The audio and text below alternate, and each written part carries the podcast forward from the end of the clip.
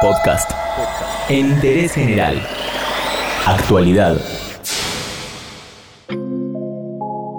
Analizar el estallido social que hay en Chile únicamente por el fallido intento de aumentar el boleto de subte es quedarse en la chiquita.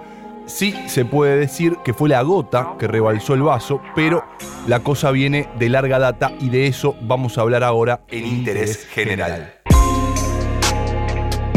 Lo primero que se dice es que se pudrió todo en Chile, o mejor dicho, en Santiago, que es desde donde llegan las imágenes. Y no llegan todas las imágenes, generalmente llegan las mismas, las que publican los grandes medios bajo el título o con el epígrafe del vandalismo. Y seguramente algo de eso haya, pero lejos está de ser la causa del problema, es a lo sumo la consecuencia. Bueno, igual bueno que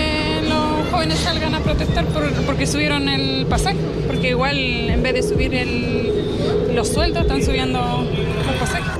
Del se pudrió todo y las primeras imágenes, con el correr de los días, pasamos a una cobertura más ampliada. Se informa que hay más de 10 muertos en las calles y cientos de detenidos.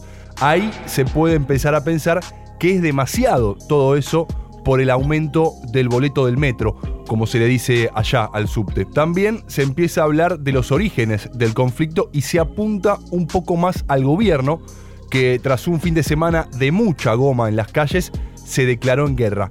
En guerra contra el pueblo o contra un sector del pueblo. Y haciendo uso de las facultades que como presidente de Chile me otorga la constitución y la ley, he decretado estado de emergencia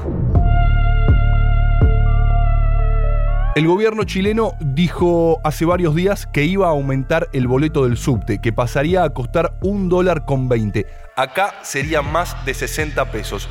Los estudiantes y los trabajadores de Santiago hicieron una cuenta simple. Del salario mínimo de 420 dólares mensuales, destinarían por lo menos 47 en ir y volver del trabajo o de la universidad. Fue la gota que rebalsó el vaso, que ya se venía llenando desde hace un par de décadas con un modelo económico que se vende como próspero a los ojos del mundo, pero que puertas adentro es considerado por lo menos injusto.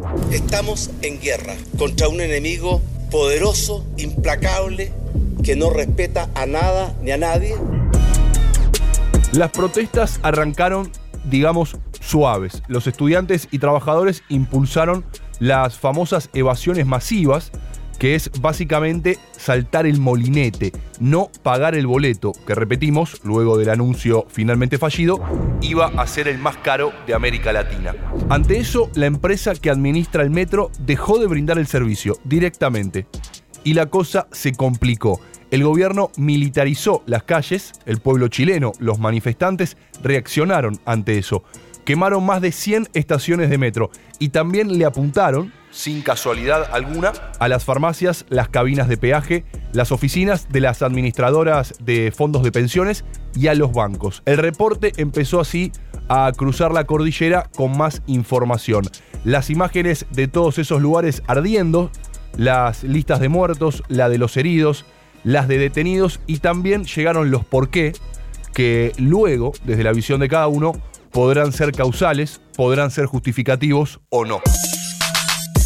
El reclamo en Chile es bastante claro y no es nuevo, aunque nunca había llegado a estos niveles de confrontación. ¿Qué pide el pueblo chileno? Que se cree una asamblea constituyente para redactar una nueva constitución, porque la actual es un legado de la dictadura militar. La estatización de los servicios básicos, agua, luz y transporte, están en manos privadas. Lo mismo para la salud y la educación, que piden además se garanticen esos servicios con mejor y mayor calidad. También piden mejores pensiones, la nacionalización de los recursos naturales, como por ejemplo el cobre y el litio, y la reivindicación de los pueblos originarios con devolución de tierras incluida.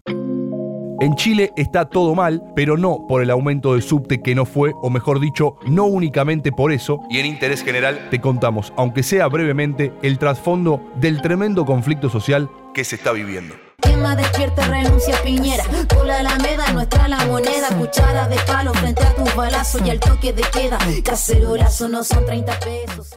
Todo lo que querés saber está en interésgeneral.com.ar.